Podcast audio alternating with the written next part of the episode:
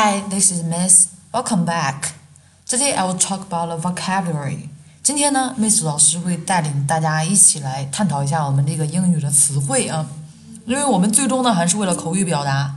大家会发现，在表达的过程中，有时候感觉好像有些词汇说不出啊，大家就觉得要背单词。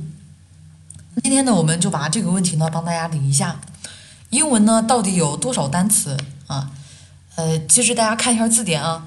那不同字典也是不一样的，韦氏字典上大概有四十四十五万个啊，当然这个牛津词典啊数量差不多，也就五十万个啊，很多对吧？但对我们背下来确实很多啊，所以有谁会把字典几十万字给背下来呢？啊，关键是英国伯明翰大学编纂的字典集里面竟然有两千万个啊，其实呢这就反映了英语的特点，词汇量大啊，而且是巨大。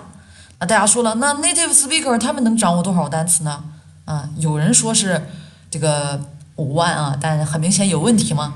如果说让一般的 native speaker 去考一下 GRE 单词，对吧？也不过才两万以内啊。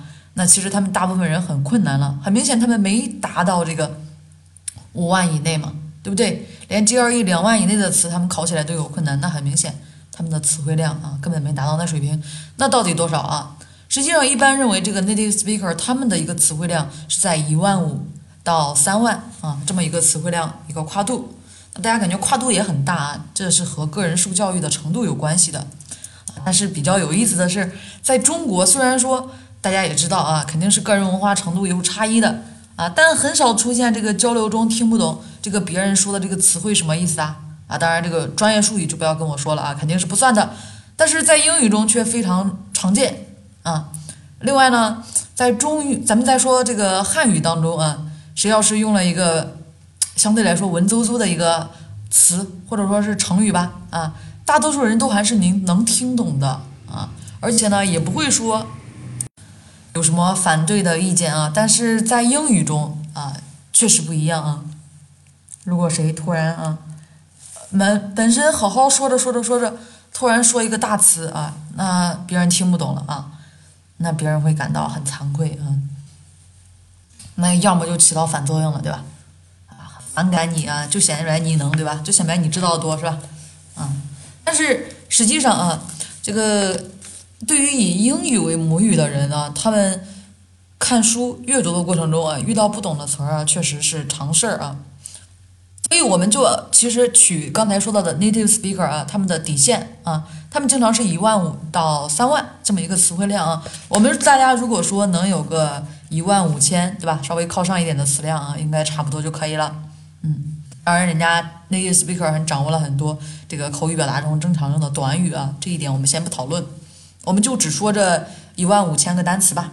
啊，一万五千个单词，实际上啊，嗯。说这一万五千个单词啊，但是我们大家平时如果说用英语生活啊，用英语交流，经常使用的也就是五千个单词，所以经常会有人说啊，这个我们掌握五千个单词啊，会国内也有这么一个量的一个统计，那其实也是有道理的啊，因为确实我们经常高频词啊，口语中经常说的高频词，主要就是来自于。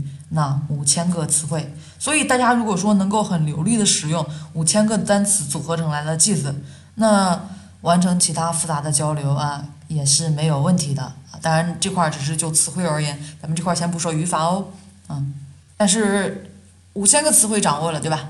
嗯，阅读还是有一点难度的啊，阅读还是有一点难度的。好，希望大家呢明白我们这个单词对大家数量的整体。你自己平时的一个要求啊，如果说正常英语交流，基本上就是五千个词汇啊，五千个词汇。当然，想要达到初级 native speaker 啊，它的一个水平，大家起码要达到一万五千个词汇吧。OK，今天呢就先给大家聊这么多啊。